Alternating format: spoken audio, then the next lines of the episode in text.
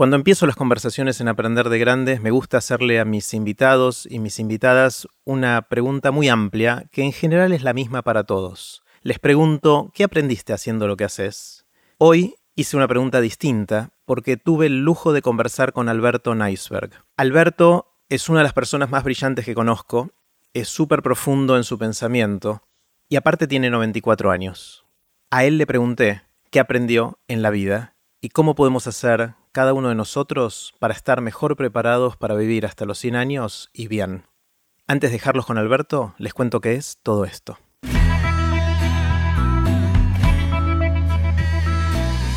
Esto es Aprender de Grandes, el podcast donde comparto lo que aprendo mientras intento aprender durante toda la vida y lo que converso con gente que admiro. Si quieren profundizar la capacidad de seguir aprendiendo durante toda la vida e ir más allá del podcast, quiero invitarlos a explorar la experiencia Aprender de Grandes. Tendremos encuentros en persona en Buenos Aires una vez por mes, los días sábados, para seguir aprendiendo juntos. Pueden ver toda la información e inscribirse en aprenderdegrandes.com barra experiencia. Puse los links relevantes en aprenderdegrandes.com barra Neisberg. Con ustedes, Alberto Neisberg. Hola Alberto, ¿cómo va? Bien, este, un poco nervioso, pero bueno, pero bueno este, muy dispuesto a charlar. Bueno, bienvenido a Aprender de, Grandes y en tu caso me gustaría empezar con una pregunta grande. En general, vos sabés que a mis invitados les pregunto qué aprendieron haciendo lo que hacen. Ajá. En tu caso quiero hacerte una pregunta un poquito más amplia, que es, ¿qué aprendiste en tu larga vida hasta ahora? Bueno, la verdad que yo podría contestarlo de varias maneras. En primer lugar, te podría decir que uno aprende realmente millones de cosas a lo largo de la vida. Este, cuando vos tengas mi edad, seguramente vas a... Y con la aceleración de la información vas a llegar a tener todavía muchas más experiencias y conocimientos y quizá conclusiones. Eso por una parte. Por la otra, yo te diría que como conclusión, como síntesis quizás, eh, yo creo que vivir es un privilegio. Es un privilegio, realmente. Este, eh, vos pensás que todo lo que te pasa mientras estás vivo es, una, es un hecho único realmente. Vos, desde tu ser, asistís a todo un montón de cosas que suceden a tu alrededor, en tu vida familiar, en, en tu ciudad, en tu país, este, en el universo. Y bueno, un buen día se termina. Así que eh, yo creo que es un privilegio el, permanecer en el planeta, porque incluso no sabemos ni cuántos planetas tienen habitantes con este desarrollo. Y es único. Eh, después también es insondable. Mm porque nadie te puede decir qué es esto, de qué se trata, de dónde venimos, a dónde vamos, por qué. Es decir, quizás a medida que pasa el tiempo, lo que uno va acumulando son cada vez más preguntas. Interesante. Y está esta famosa frase que cuando yo ya tenía las respuestas me cambiaron todas las preguntas.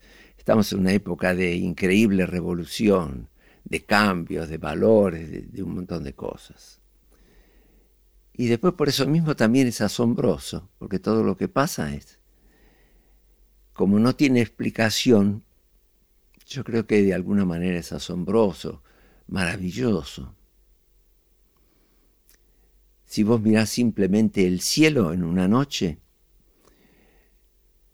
eso te lleva a pequeñas reflexiones, son muy pequeñas, no son nada del otro mundo, pero estás viendo una cosa que, por ejemplo, ves la luz de una estrella que a lo mejor no existe más.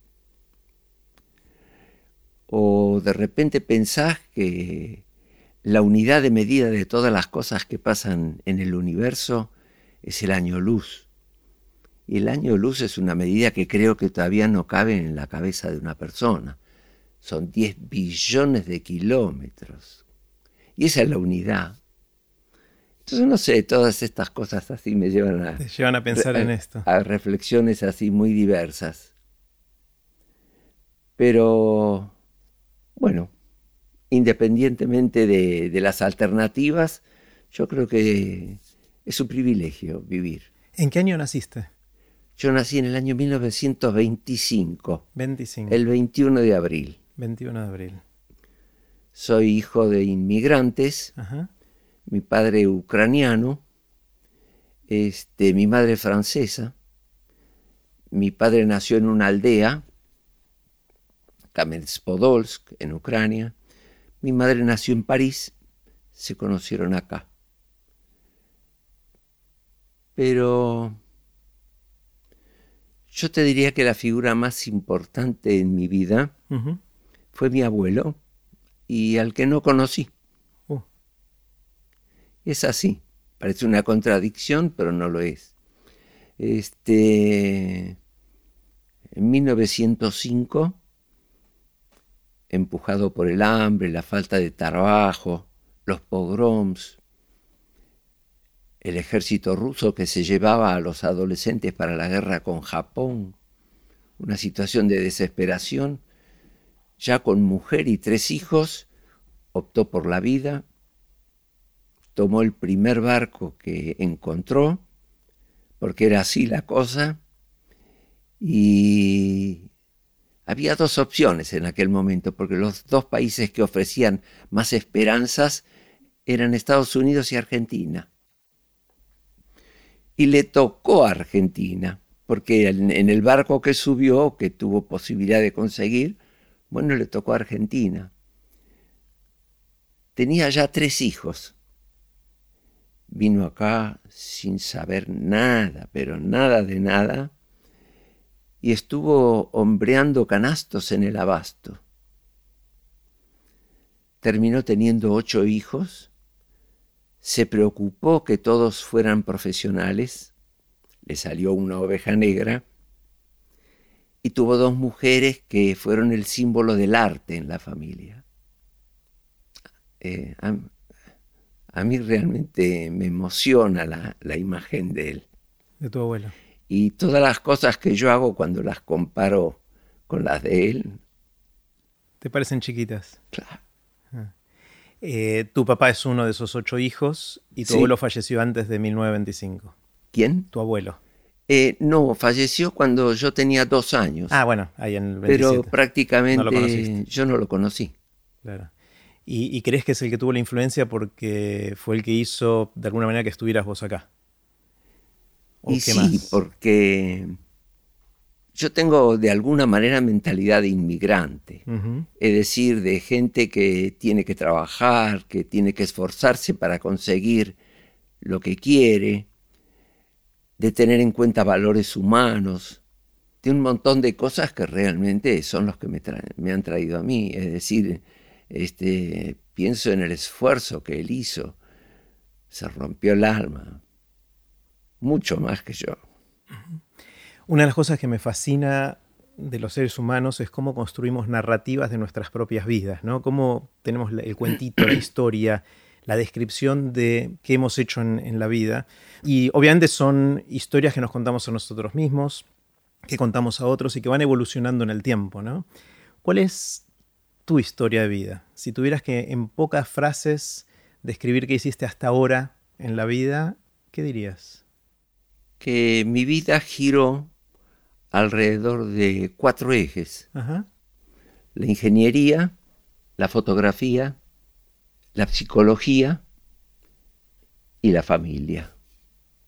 Ingeniería, fotografía, psicología y familia. ¿sí?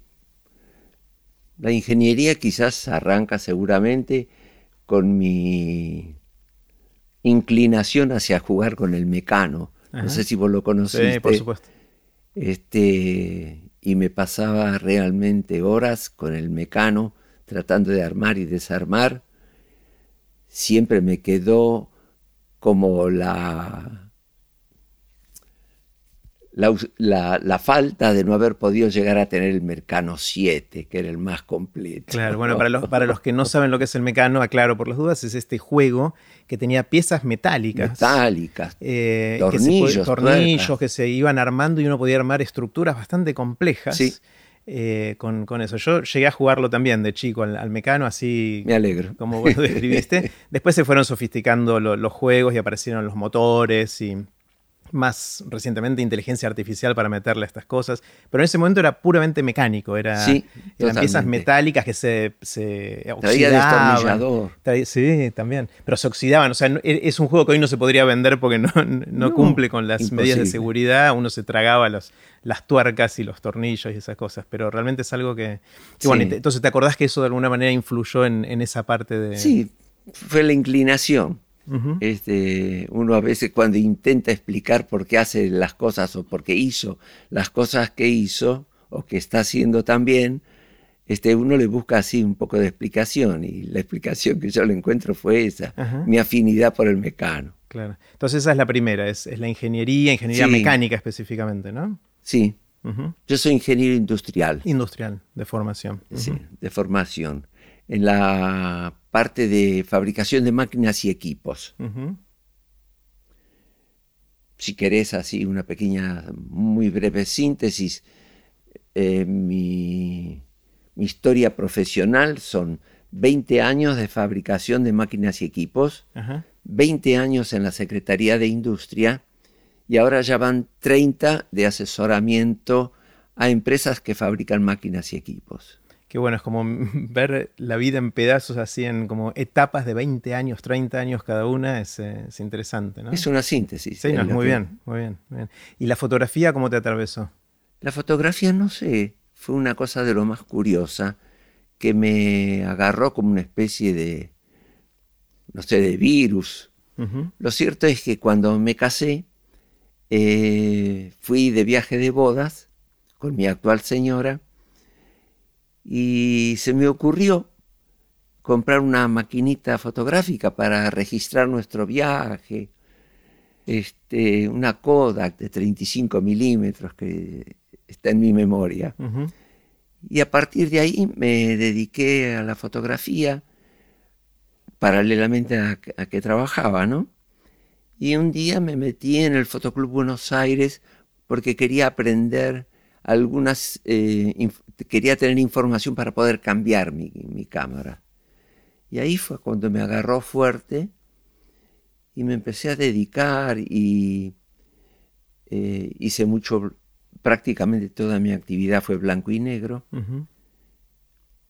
Creo que el blanco y negro es realmente la expresión artística, porque el blanco y negro es irreal, no representa la realidad.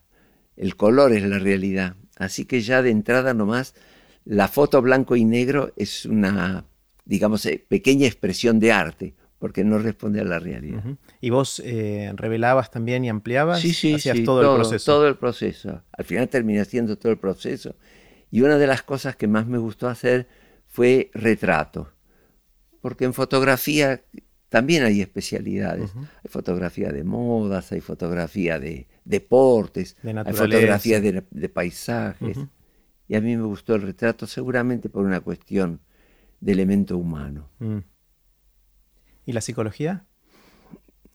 La psicología tiene también una historia un poquito rara. Yo tenía un compañero de estudios, Luis, con el que estudiamos muchas materias en conjunto y que para descansar empezamos a leer Freud. para descansar, interesante. Entonces recurrimos a un anatomopatólogo que era amigo nuestro, que debe haber fallecido, y le preguntamos por qué podíamos empezar, y entonces él dijo, arranquen por psicopatología de la vida cotidiana que era lo más fácil, acto fallido y demás. Y ahí me prendió, yo creo que me prendió porque lo que yo quería buscar como ingeniero era explicar las conductas humanas. Era una búsqueda así tipo ingenieril de poder explicar los mecanismos, los mecanismos que nos... Y bueno, y de ahí, cuando me recibí, Em, empecé a hacer terapia. Fui quizás uno de los, yo te diría, estoy en el primer grupo de mil personas que empezó a analizarse en el país. Mi primera entrevista fue con Ángel, Ángel Garma, que fue uno de los fundadores de la Asociación Psicoanalítica, para darte una idea. Así que... Y yo también pienso que analizarse es un privilegio, un verdadero privilegio. Te voy a explicar por qué, y vos lo vas a entender muy bien.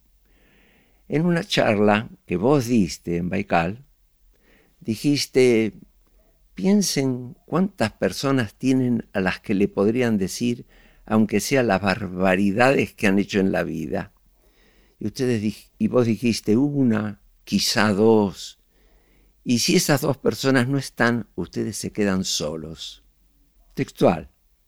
Qué memoria que tenés. ¿Cómo? No, que admiro tu memoria. No, pero son cosas que a mí me quedan porque son aprendizajes también, pequeños aprendizajes.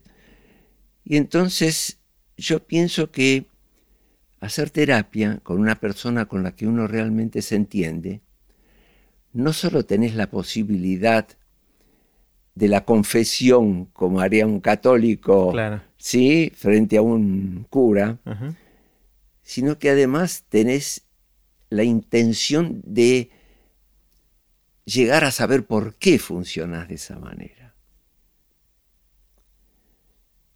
Y eso, eso se presenta a lo largo de toda la vida, porque en función de los objetivos que vos vas este, queriendo alcanzar, vas viendo los obstáculos, los miedos, que es el primer sentimiento básico del hombre, así que cómo superarlos, cómo atravesarlos, de manera que a mí no me preocupa la extensión de una terapia, al contrario, cada día estoy más convencido de que es un privilegio. ¿Seguís haciendo terapia? Sí. Y estoy chocho. qué bueno.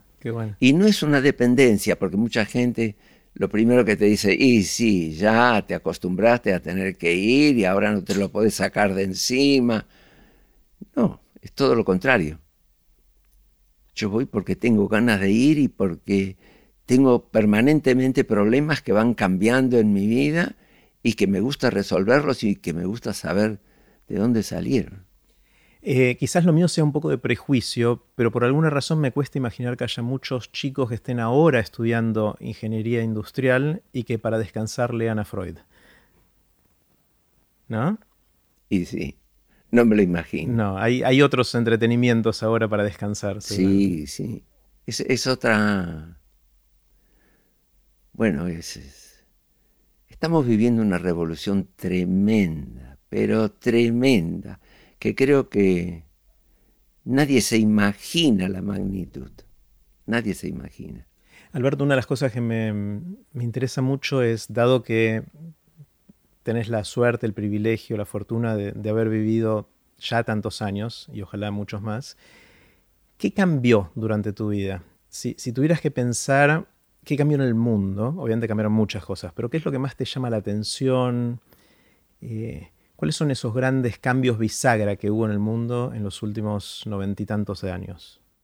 Bueno, si vos me preguntaras cuál es el, el libro que yo elegiría, es la tercera ola de Alvin Toffler. No sé si vos tuviste... Eh, no lo leí entero, pero... Bueno, disculpa, lo voy a tener que leer.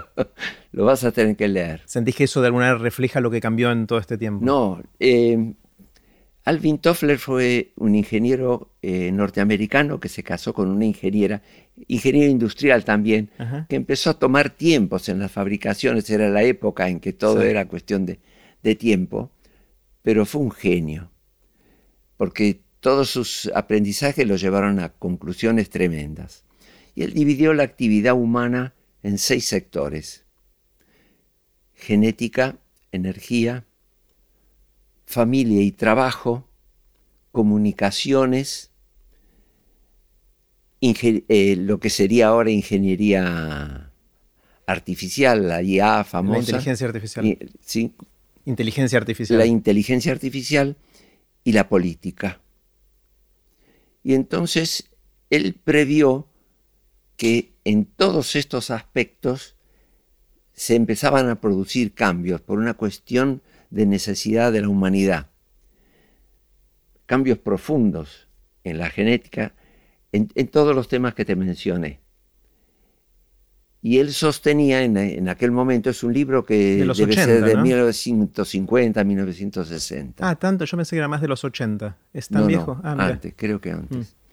Y él preveía que nosotros, la humanidad, iba a vivir toda una serie de alteraciones y conmociones e inseguridades y inestabilidades hasta que se asentaran esos cambios.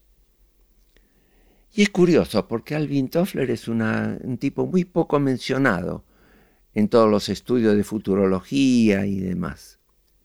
Y cuando Malamud estuvo en Baikal, yo le conté de esto, de la hipótesis de que estábamos viviendo una época muy de alteraciones y que iba a llegar un momento en que entonces la cosa se iba a calmar, se iba a estabilizar. Y Malamud me contestó de una manera que me desconcertó, porque yo viví con esa idea. Y Malamud me dijo, yo creo que cada vez las inseguridades van a ir en aumento y no va a llegar ningún momento de tranquilidad. Claro. Hubo muchos, muchos casos o muchos momentos en las últimas décadas en los cuales varios estudiosos dijeron llegó el fin de la historia.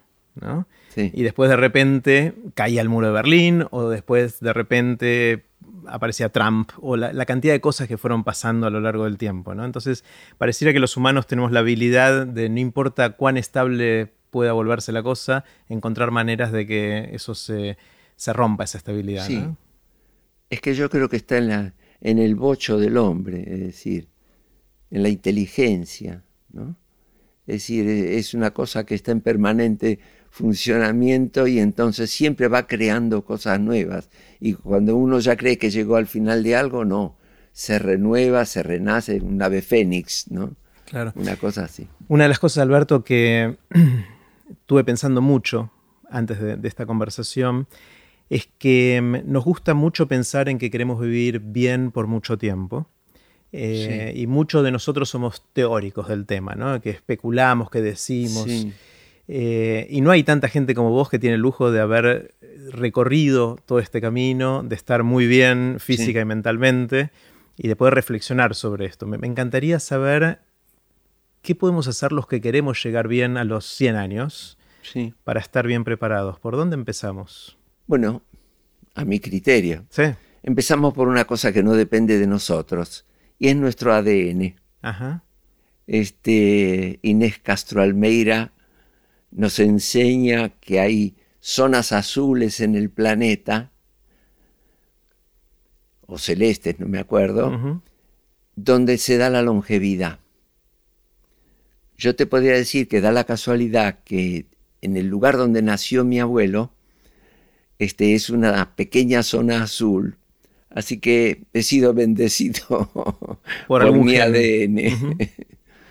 Este. Voy a decir algo que se me escapó, pero bueno, ya va a volver. Entonces, lo primero, es, la, lo primero es la genética. Lo primero yo diría que es la genética y, lógicamente, el ambiente, la educación, un montón de cosas. Pero yo creo es una hipótesis mía, que cuando llegamos a los 60 años, y por favor el número es simplemente para que yo te pueda transmitir una idea, no es un número, somos 7 mil millones todos distintos, a uno a los 60, a otro a los 50, a otro a los 70. Pero se nos plantea como una situación de crisis. Nos jubilamos, nuestros hijos se van, menopausia, perdemos genitalidad. Y entonces el panorama es así, poco, ayuda poco. Y ahí entonces entra a funcionar nuestro famoso cerebro, que nos da dos opciones. Yo te diría que el cerebro es uno de los órganos más vagos que tenemos, porque como desarrolla mucha energía, también trata de, ahorrarla. Y entonces, ¿qué hace? Crea rutinas en donde vos haces las cosas sin pensar. Te levantás de la misma manera, te desayunás lo mismo, te vestís lo mismo, haces un montón de cosas siempre igual, el famoso cepillo de dientes lo agarrás siempre con la misma mano, y así hay un montón de rutinas. Entonces, si te dejas llevar por la rutina, bueno, está bien, sobrevivís. Pero, y ahí aparece también un, un francés que se llama Servan Schreiber, que dice el regreso del coraje, que frente a este panorama te viene como un resurgimiento de tu coraje para hacer cosas, porque ahora dispones de tiempo, tenés menos responsabilidades, te empezás a acordar de cosas que quisiste hacer y que no pudiste. Y entonces tenés dos posibilidades, o seguir, digamos, rutinas, que es un símbolo, ¿no? De decir una vida así, sin alternativas, o hacer cosas que te lleven a vivir bien. Y ahí hay varios, pocos temas en los que uno realmente puede ayudarse a vivir feliz, pero que son importantes, parece que son chiquititos, pero no. Por ejemplo, cuidar la alimentación, cuidar un poco la actividad física, cuidar el estrés. El estrés en los últimos tiempos yo aprendí a darle la importancia que realmente tiene, gracias a López Rossetti. El estrés es el origen de la mayor cantidad de enfermedades. Entonces, todo lo que vos puedas hacer para bajar tu estrés te va a ayudar a vivir. Hmm. Después también las redes sociales, Después el erotismo. Pero vamos uno por uno. Cuando decís redes sociales, ¿a qué te referís? A, mantener vínculos, es decir, por ejemplo, el vivir solo de a la larga enferma, tener amigos, es decir, un poco la vida también, si se te dio, te lleva a, a unirte a, a, tus congéneres etarios, ¿no? Claro. Porque tus hijos se van, van a hacer su propia vida se van a desprender y qué sé yo qué, y vos vas a quedar con, el grupo. Y es muy importante tenerlo. Grupo de amigos. Grupo de amigos. Es muy importante. Porque yo te diría que todo cambio en la conducta exige esfuerzo. Todo lo que yo te conté que se puede hacer, digamos, como proyección hacia el futuro, no es regalado. Hay que hacerlo, hay que conquistarlo. Cuesta mucho trabajo, cuesta mucho trabajo cambiar. Eso lo aprendí en mi terapia. Muchísimo. Así que, y cuando uno cambia necesita contención. Porque vos te pones a pensar, sí, yo quiero poner una fábrica de churros en la esquina porque el local quedó para alquilar. ¿Qué me va a pasar? ¿Me van a comprar? ¿Va a venir? ¿Qué va a decir la gente? ¿Cómo lo voy a conseguir? ¿Voy a poder pagar el alquiler? Todo eso, digamos, si vos tenés contención, de alguna manera lo vas a intentar hacer. Pero si te quedas solo es mucho más difícil. Sí, sin duda. Mm. Decías erotismo también. Y, y sí, no hace mucho tiempo leí un libro de, de un paraguayo simpatiquísimo que se llama em, Colombino, Andrés Colombino, un paraguayo simpático, médico, se fue a vivir al Uruguay, se hizo psiquiatra, se especializó en sexología, este, creó la Sociedad Uruguaya de Sexología, tiene una hija que para decirlo con cierto humor, eh, pretende ser la rampola uruguaya. y bueno, y él dice que a los 60 años tenemos que tomar lecciones. de, erotismo. No de es decir, el erotismo comprende una serie de, de elementos. Porque de repente no queremos reconocer que con nuestro ADN ya desde que nacimos tenemos todos esos elementos, a lo mejor en distintas cantidades. Tenemos menos genitalidad, pero seguimos teniendo sensualidad, atracción, este, y todo eso existe, existe hasta el último día. Y entonces la gente piensa, bueno, ya no, ya tengo 60, ¿no? no se anima a, enfrentar quizá nuevas situaciones que se le pueden dar. Y entonces este, él es un ferviente fanático de dar clases sobre erotismo a los 60, 70, porque dice que es el momento más oportuno. ¿Cómo le explicás, por ejemplo, a un hijo tuyo que te enamorás a los 70? O a un nieto, o a cuatro o cinco nietos le tenés que decir, me voy a casar. y entonces tenemos miedos también. Claro. Pues mencionaste varias cosas, mencionaste la parte genética, mencionaste nuestra educación y crecimiento, mencionaste cómo nos alimentamos, el ejercicio físico, eh, los amigos, la sexualidad o el erotismo. ¿Qué más? Sí. Yo haría hincapié un poco en el, en el estrés. El estrés, que me lo salté ahora. Sí.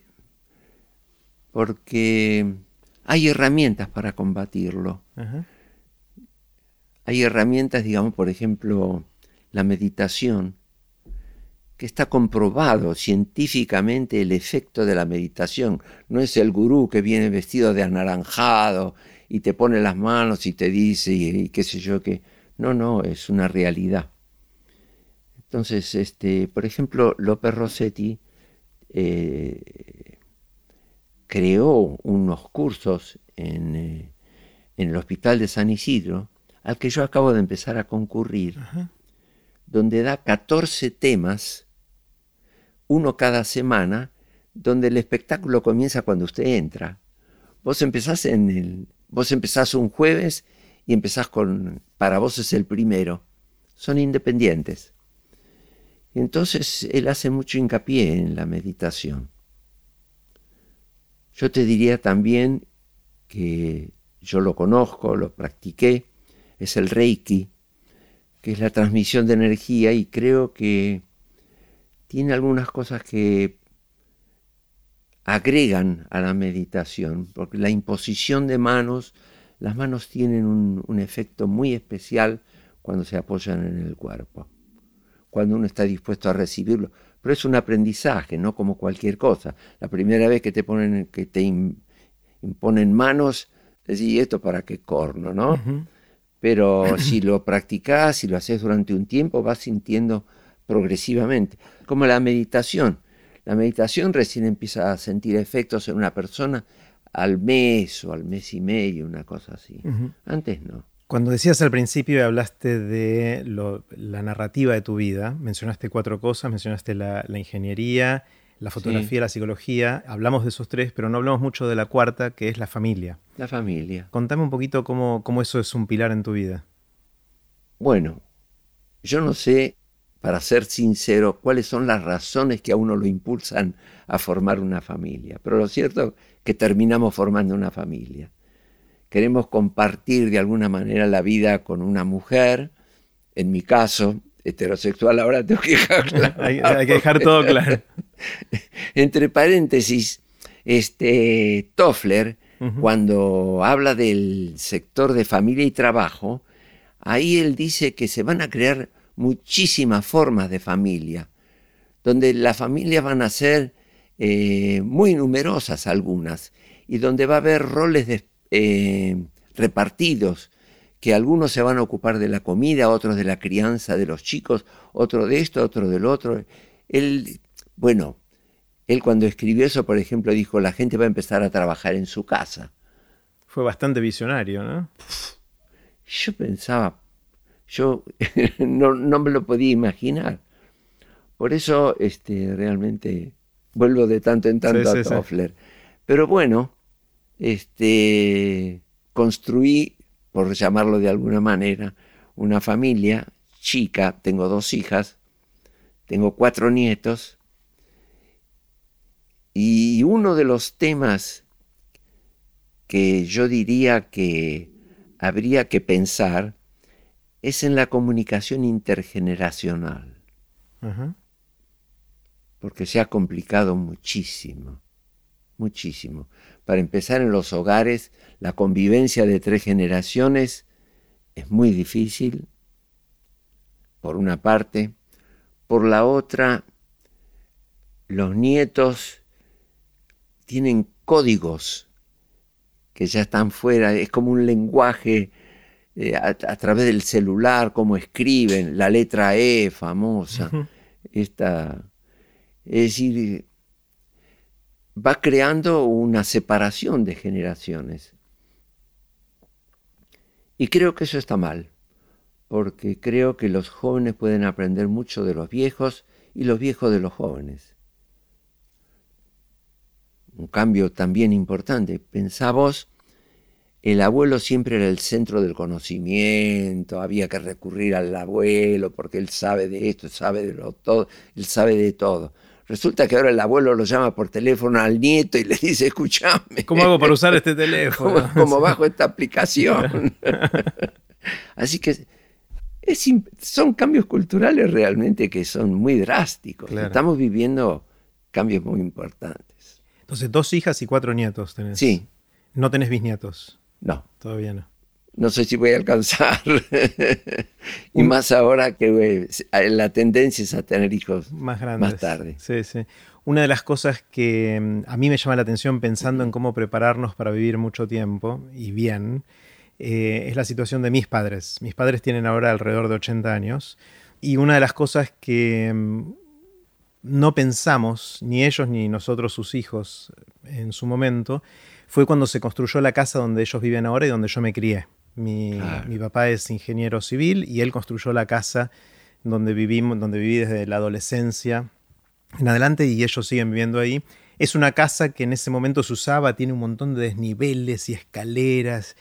Y por suerte ellos todavía pueden moverse, pero va a llegar un momento que les va a ser más difícil moverse. Entonces esa casa no está bien pensada para esta etapa de la vida. Una de las cosas que hay que hacer, por ejemplo, por siguiendo tu, tema, es sentarse en la cocina y ver qué cosas me pueden perjudicar, qué cosas me pueden dañar, sentarse en el baño y hacer lo mismo. ¿no? Es decir, parece una cosa hasta demasiado elemental. Alfombras, escalones, luces nocturnas, que uno se pueda levantar de noche y, y haya a lo mejor alguna lucecita que te indique el camino son pequeñeces, pero realmente si vos vas sumando todo esto, vas creando un clima, es decir, a la actividad física, a, las comidas, suprimís la sal, suprimís el azúcar, ahora ya nadie, son veneno.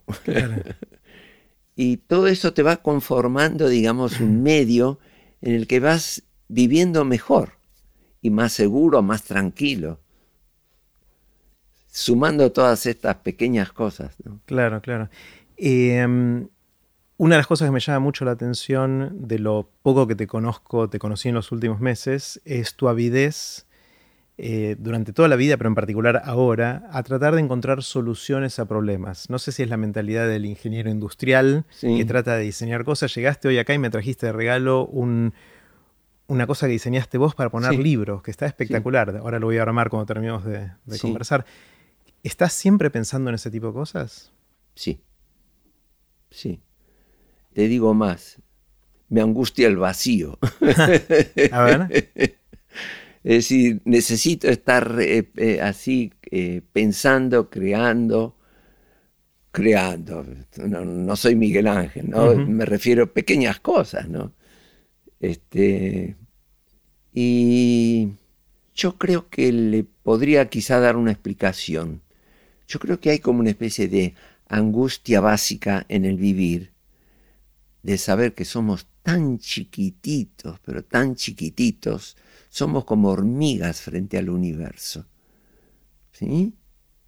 Yo te digo, mira, Alfa Centauro, que es la estrella que está más cerca, está a cuatro años luz. No me cabe en la cabeza, ¿no? Entonces yo digo, pero yo soy un, átomo. entonces yo creo que hay como una especie de, como de angustia básica del vivir. Y yo creo que en la medida en que sabemos más y aprendemos más, se nos tranquiliza esa angustia. Nos sentimos como, bueno, sí, está bien. Está Alfa Centauro ahí, cuatro años luz, ¿qué le voy a hacer? la Tierra está solita, estamos sobre un planeta que recorre el espacio a los pedos, 30 kilómetros por segundo. Son velocidades que... Y bueno, yo creo que el saber a uno lo tranquiliza, le, le calma la angustia. En tu caso creo que es la combinación del saber con tratar de crear cosas, ¿no? O de buscarle soluciones a problemas. Sí, sí. Hay como una está en mí. Si vos me decís cuando lo decidí, nunca. Es tu personalidad. Lo decidieron mis padres. Ah, te lo pregunto porque la sensación que veo en la gente que llega a la edad que tenés vos y que llega activa y con ganas de vivir y que planifica y que se lo ve vibrante, en general es gente que tiene esa actitud, esa actitud de seguir aprendiendo, de seguir entendiendo, de seguir creando, ¿no? Y sí, y además, este, todo esto que estamos conversando tiene que ser un tema de absoluta actualidad para mucha gente. Es decir, es un tema que tendría que ser la conversación de muchos, porque si vos lo escuchás a, Rinsey en, en, Baikal, este, él te habla de los medicamentos para prolongar la vida, para alargar la vida, este, te habla de los senolíticos, de estos.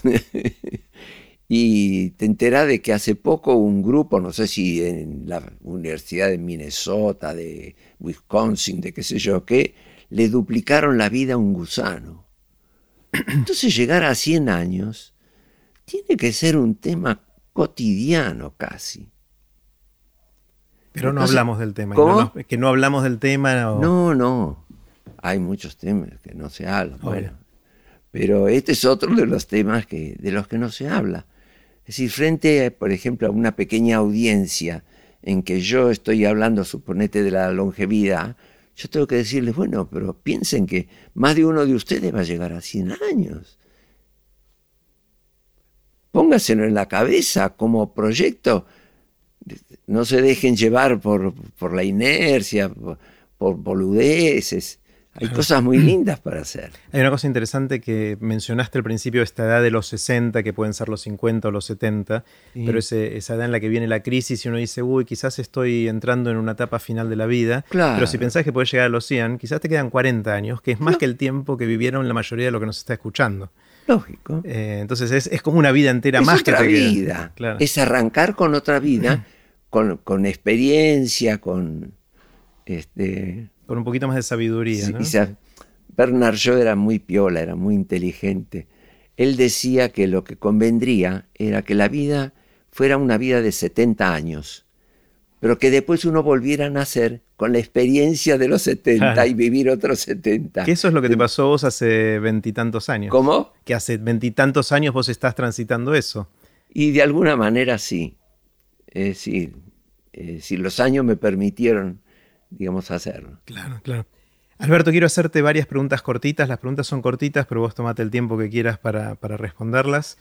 Y la primera es la de los viajes en el tiempo. Imagínate que tenés un amigo o una amiga que finalmente inventa la máquina del tiempo. Y este es un aparato que te permite ir a donde quieras y a cuando quieras y después volver al presente. Este, es, este amigo tuyo eh, es brillante, obviamente, pero también es un poquito tacaño y te dice, te voy a dejar hacer un viaje, un viaje vas a hacer, un solo viaje. Entonces, la pregunta es, ¿irías al futuro o al pasado?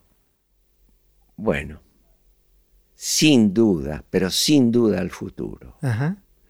Tengo una curiosidad espantosa por saber cómo va a ser la vida dentro de 10 años nada más. 10. 10.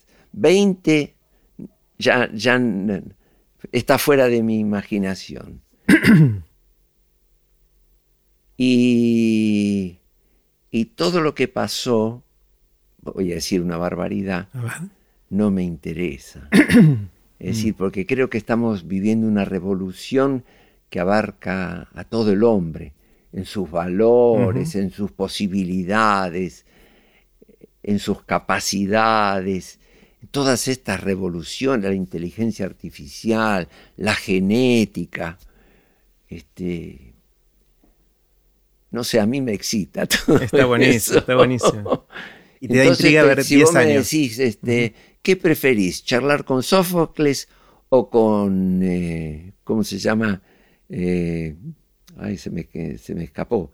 Eh, este, el que lo llaman el Miguel Ángel contemporáneo. Eh, eh, ¿Qué hace qué?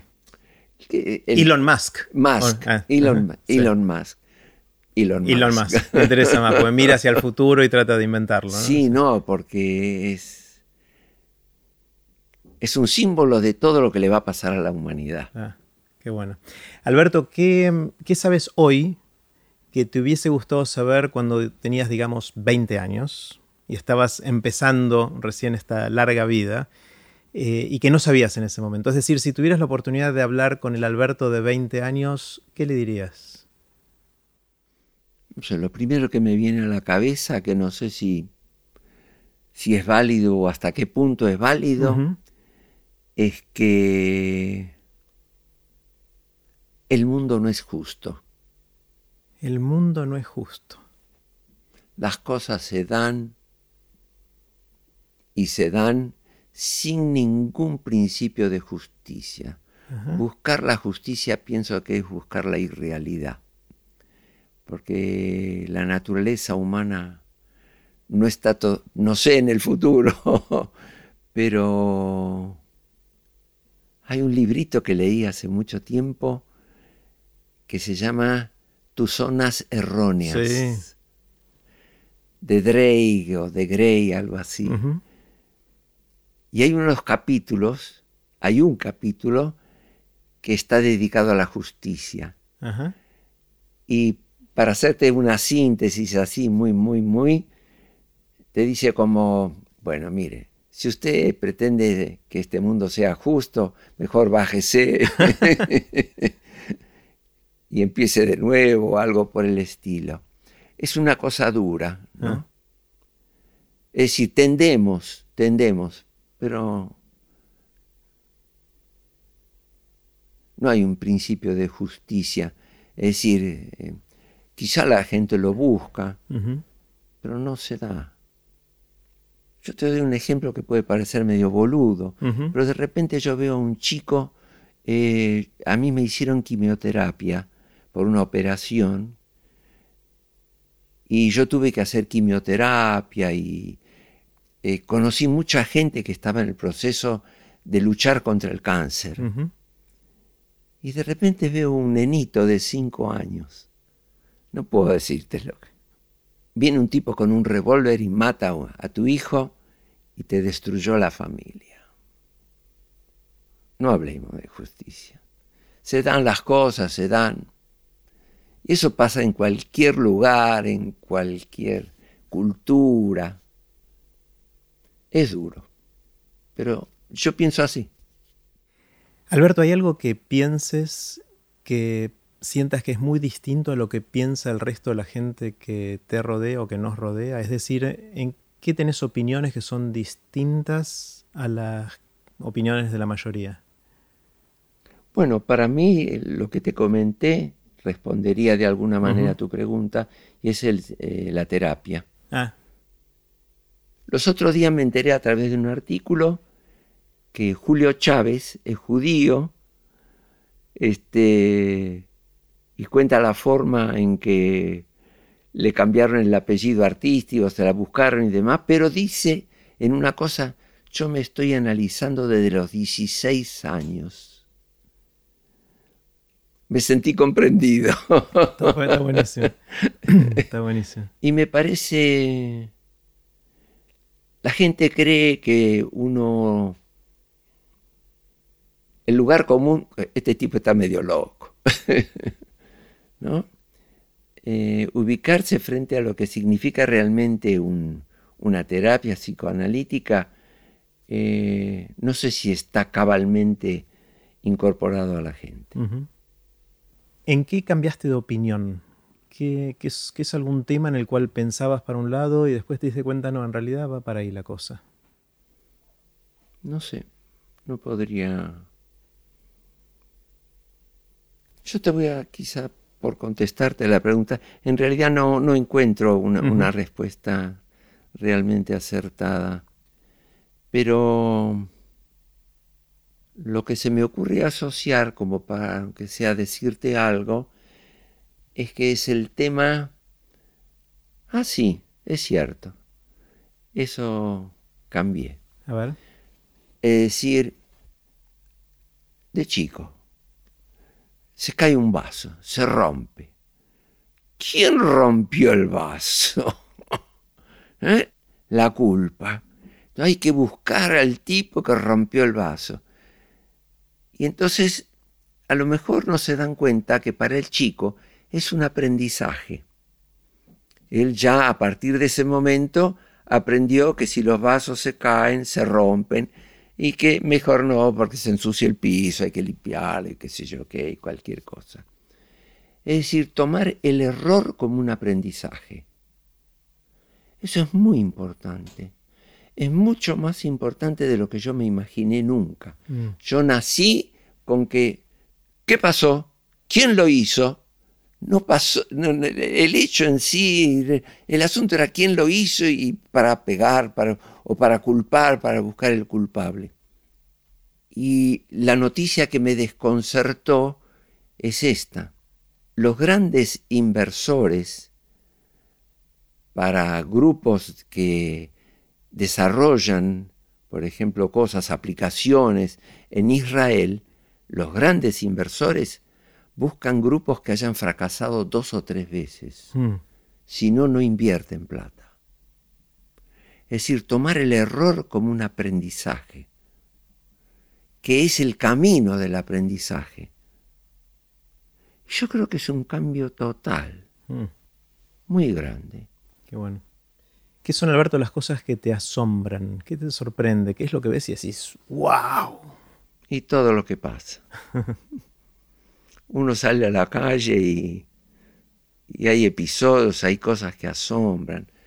Este, una noticia. Por lo general me asombran las cosas que hacen las personas que se esfuerzan mucho y consiguen cosas uno lo ve a Federer y entonces le parece que, mira qué fácil que jugar al tenis, ¿no? Pero es asombroso y, pensar todo el esfuerzo que hay detrás del aprendizaje de Federer para llegar a jugar como él juega. En fin, me asombran muchas cosas, pero lo traje esto como ejemplo porque este, a veces, no sé, pienso, que, hay gente que no se da cuenta del esfuerzo que hay mm. detrás de conseguir alguna cosa, que a veces puede ser muy chiquitita, ¿eh? Pero que para esa persona es muy significativa. Alberto, ¿tenés alguna habilidad inútil?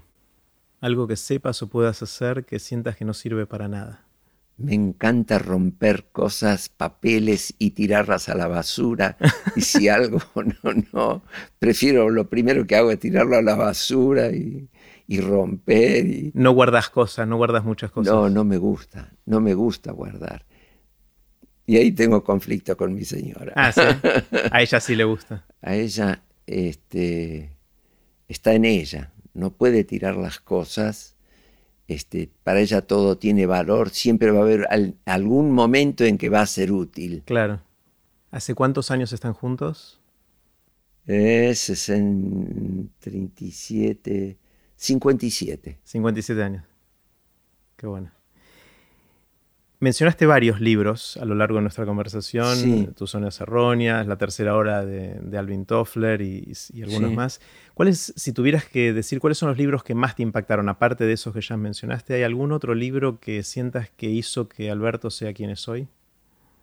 Eh, Lowen, Bioenergética. Ajá que une eh, la terapia con la energía.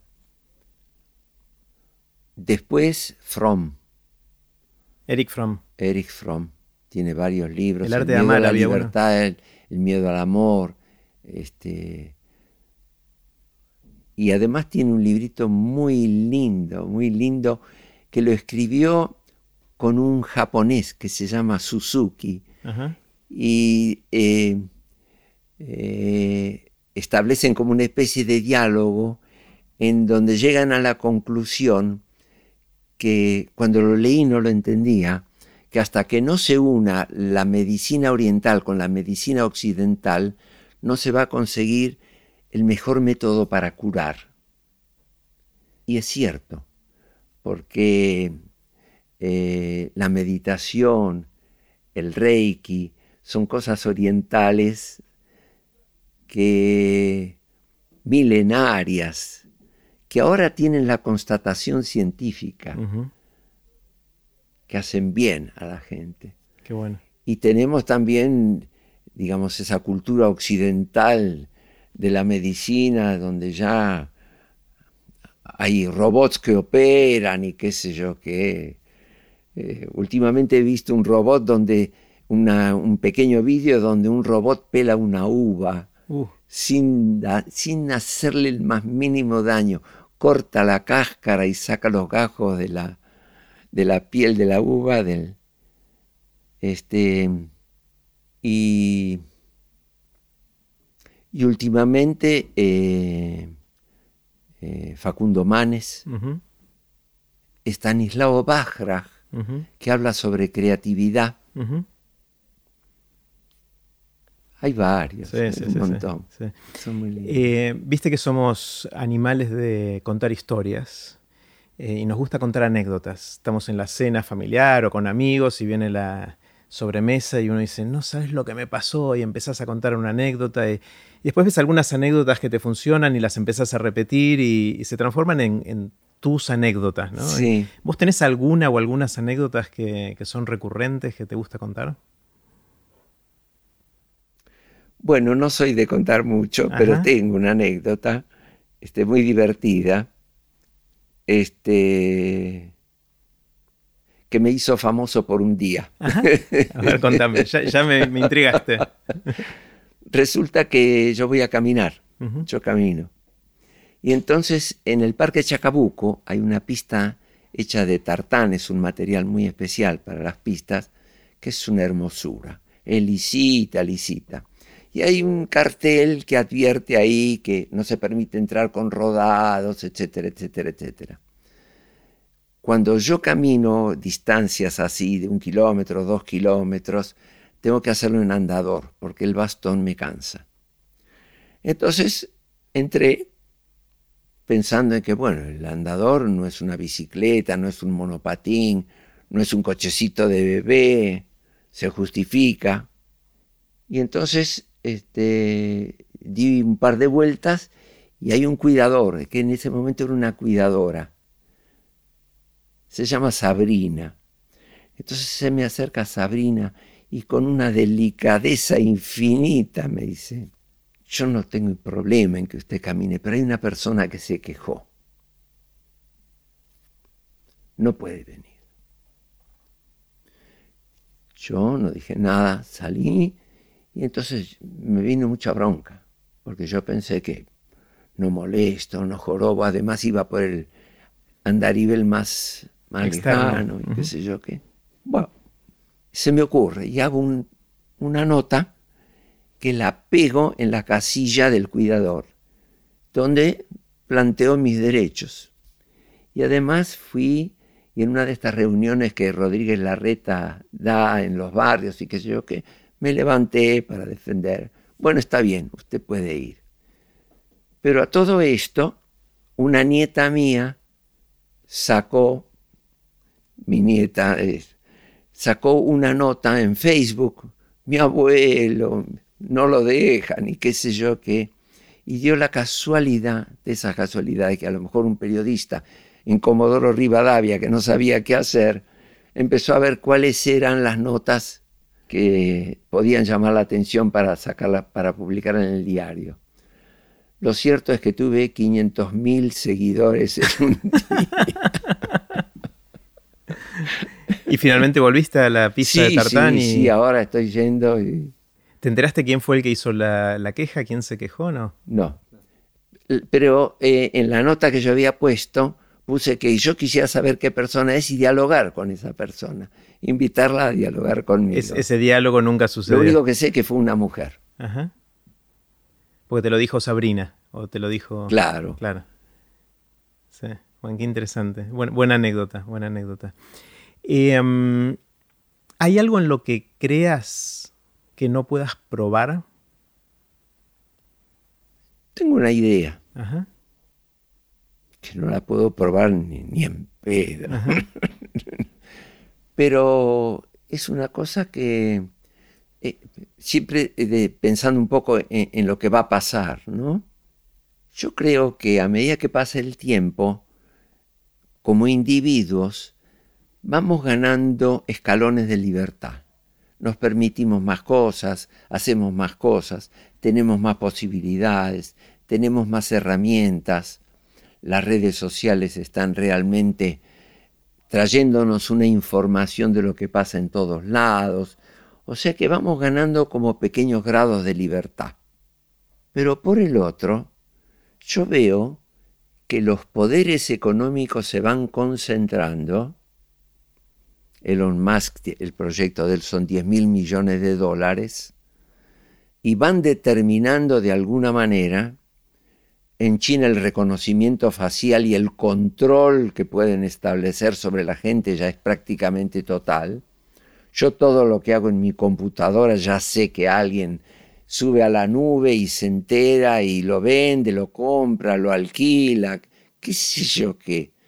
Entonces yo veo que hay como una especie de gran conflicto en que también los grandes poderes de control, el gran hermano, cada vez tiene más fuerza. Y nosotros también adquirimos un poco más grado de libertad. No sé a qué va a llevar este conflicto. En algún momento yo creo que se va a dilucidar. No sé si cómo va a resultar, ni si alguien va a ganar, si no va a haber una tercera opción. Pero lo pienso. ¿Cómo haces, Alberto, cuando tenés ganas o decidís aprender algo nuevo? ¿Cómo, cómo abordás el desafío de aprender algo nuevo? Me sale. ¿Te sale? Me sale. Hará siete años. Yo hice una visita a una escuela técnica eh, donde enseñaban un montón de cosas eh, para que pudiera haber soldadores, eh, torneros, en fin, enseñaban oficios y demás. Y de repente veo que hay un tipo que tiene como una especie de heladera, porque del tamaño era de una heladera, donde yo no entendía nada. En ese momento para mí fue toda una cosa nueva.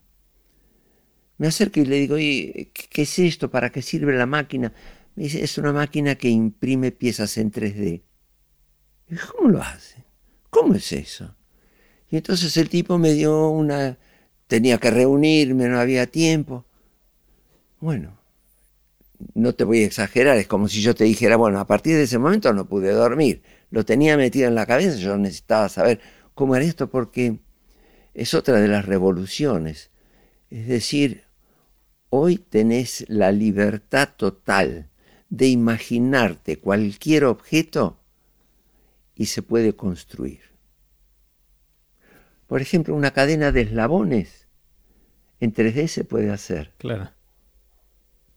Entonces, esa revolución en los métodos productivos hace que te dé una libertad y una para la creatividad muy grande.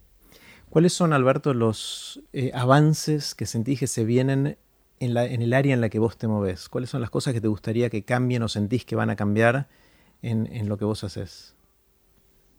Y todo esto que estamos hablando, de alguna manera. Es decir, todos los nuevos métodos, este, la inteligencia artificial metida en las máquinas, así como hay ahora un robot que opera imagínate el equivalente en la industria, ¿no? Yo tengo un videíto de un robot, te lo voy a mandar si querés. Dale, por favor. Que abre una botella de cerveza, la destapa, agarra una copa, vuelca la cerveza en la copa y además al final sacude la botella y le pone la espuma arriba de todo. Es un robot. Es buenísimo. Antes de empezar a grabar me contabas que uno de los de las trabas que sentís que, que tenemos en todo esto es la burocracia del Estado, ¿no? Y sí. Nosotros en particular lo tenemos que admitir.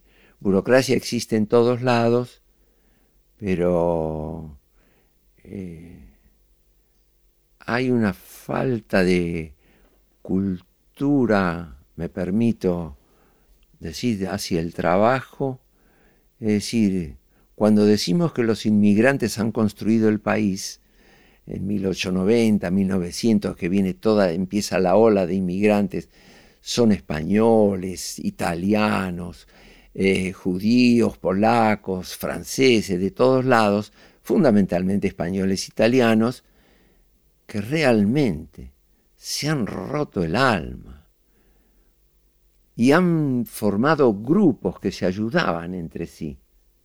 Hay una expresión muy simpática que te da una idea de esto. En Yiddish, yo conozco muy poquito el Yiddish, apenas, este, pero me quedaron así como algunas frases. Mis padres lo hablaban. En Yiddish hay una un, un, par de palabras que dicen Schiffbrider, hermano de barco. Shift, barco, Brider, hermano. Lo entiende cualquiera. La gente que se conocía en los barcos se unía en grupos que después cuando desembarcaban se ayudaban entre sí. Es decir, había una cosa hasta de solidaridad. Los italianos que se ayudaban a construir la casa los sábados y domingos para Giuseppe y el otro eh, la otra casa iba a ser para qué sé yo quién, para Pietro, no sé, ¿no? Es decir, hay una, cultura del, del, trabajo, del esfuerzo, que yo no la veo. Que se perdió. Yo creo que se perdió y además, este, y todo eso en nuestro país lo cubrimos con el Estado. Hay provincias donde el 75% de la gente que trabaja trabaja para el Estado. Y son actividades no productivas. Mm. Se necesitan, pero se necesitan en una cierta magnitud, pero no que se transformen en fuente de trabajo. Mm. Alberto, suponete que viene un cataclismo que destruye todo el conocimiento de la humanidad. No creo que pase, ojalá no pase, pero supongamos por un segundo para hacer el experimento pensado que viene un cataclismo, borra todo el conocimiento, toda la sabiduría acumulada de la humanidad, y vos tenés la tarea de escribir un parrafito, tres o cuatro líneas, que capturen en pocas palabras lo que sentís es la sabiduría más importante que acumulamos, para ojalá que esa sabiduría sobreviva al cataclismo y pueda estar accesible para próximas generaciones. Es probablemente la pregunta más difícil de todas las que te voy a hacer ¿Qué pocas palabras resumirían lo que es para vos lo más importante que aprendimos como humanidad hasta ahora? Hay que empezar de nuevo. Este. Cuando se quemó la biblioteca de Alejandría, se quemaron todos los papiros que reunían todo el conocimiento alcanzado. Y Egipto tenía una cultura con permiso de la puta madre. y, y, hasta tengo un, una cosa que me gustaría que la, que la sepas. Dos siglos antes de Cristo, un griego muy despierto, muy observador, muy inteligente, que se llamó Eratóstenes, no sé si lo conoces, bueno, él mirando el fondo de los pozos y si el sol llegaba o no llegaba. Midió la circunferencia de la Tierra. La, sabía que la Tierra era redonda y que tenía tal medida y que el error es realmente asombroso, de chiquito que es. Bueno, y uno no sabe todo lo que contenía esa biblioteca de Alejandría y, y en tal caso yo creo que se pudo haber llegado a avances de conocimiento que no podemos en este momento asegurar. Hay que empezar de nuevo. No hay otra. Sabiendo que a la gente le cuesta mucho trabajo aprender y saber.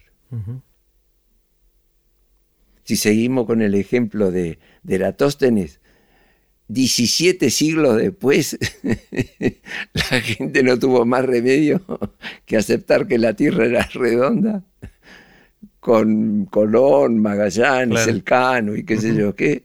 Este, y todavía hay gente que dice que la Tierra es plana. es plana ahora, ahora está de moda. Hay grupos planetarios, se puso de Los terraplanistas. Los terraplanistas, así que hay de todo. Eh, hablando de, aprender, eh, una de las cosas que me preocupa, que me fascina, a la cual le dedico tiempo para pensar, pero que tengo muchas más preguntas que respuestas, es cómo hacer para lograr que los chicos, pero en general la gente de cualquier edad, pueda descubrir qué los apasiona o desarrollar una pasión por algo. Y la razón por la que me interesa mucho esto es porque una vez que uno desarrolla una pasión, como en tu caso por la ingeniería industrial o por los mecanismos, las máquinas, etc., es algo que te acompaña durante toda la vida.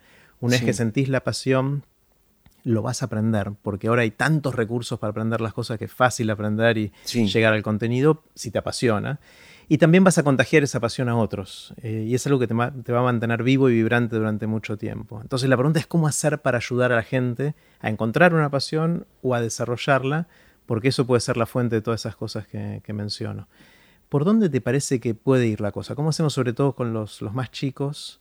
para ayudarlos a encontrar algo que los apasione. Darles la oportunidad de que prueben lo que se les ocurra. Mm. Para que vayan encontrando a, los chicos, ¿no? Con los grandes yo funcionaría de otra manera.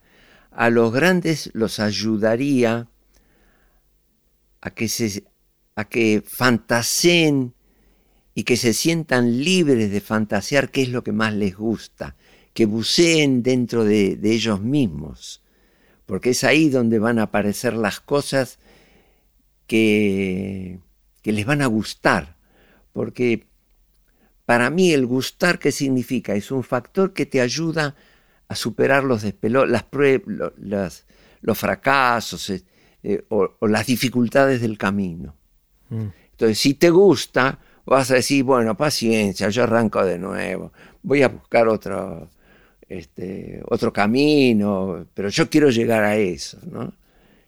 Y a los chicos, bueno, en Noruega, en los jardines de infantes o, en las escuelas primarias, eh, les dan a los chicos máquinas de coser, carpinterías, juegos para armar, libros, les enseñan a cocinar y qué sé yo qué de repente a un chico le gusta la cocina, a los cinco años, a los seis años. ¿Y por qué no? Le gusta, es feliz con eso, déjalo. Entonces darles opciones, darles muchas opciones, hasta que encuentren la que le guste. A lo mejor de entrada le, le emboca en una, fenómeno. Y si no, este, voy a tratar lo voy a llevar a distintos lugares, le voy a, si puedo, lógicamente, le voy a hacer conocer quizá distintas culturas, para que vea cómo viven otros y si a él le gustaría vivir así, ¿no? Mostrarle, como darles un catálogo, ¿no?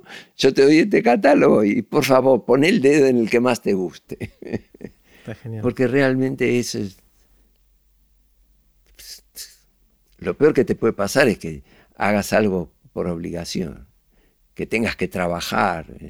El, tipo que tiene que es bancario 30 años y está detrás de la caja porque no lo hace por vocación, la mayoría de ellos. Quizás algunos sí, pero la mayoría no lo hace por vocación. A lo mejor arrancó por una necesidad y después, bueno, fue creciendo y qué sé yo qué, pero en el fondo no le gusta. En el fondo él quiere fabricar churros en la, en la esquina, que hay un local disponible ahora. Claro. Alberto, me, encantó conversar. Eh, ojalá tengamos más de estas conversaciones en, el futuro. Aprendí un montón y ya me estoy preparando para, ojalá, ojalá, llegar a los 100 eh, y estar bien. Yo me alegro mucho.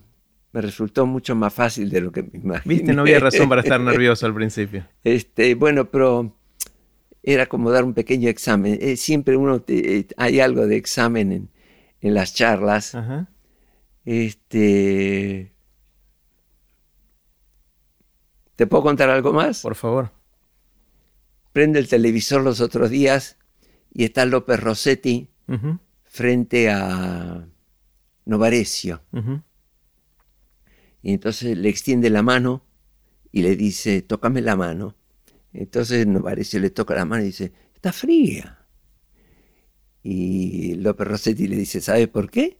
No, dice, porque se, se me retiró la sangre de la piel, dice, porque estoy estresado.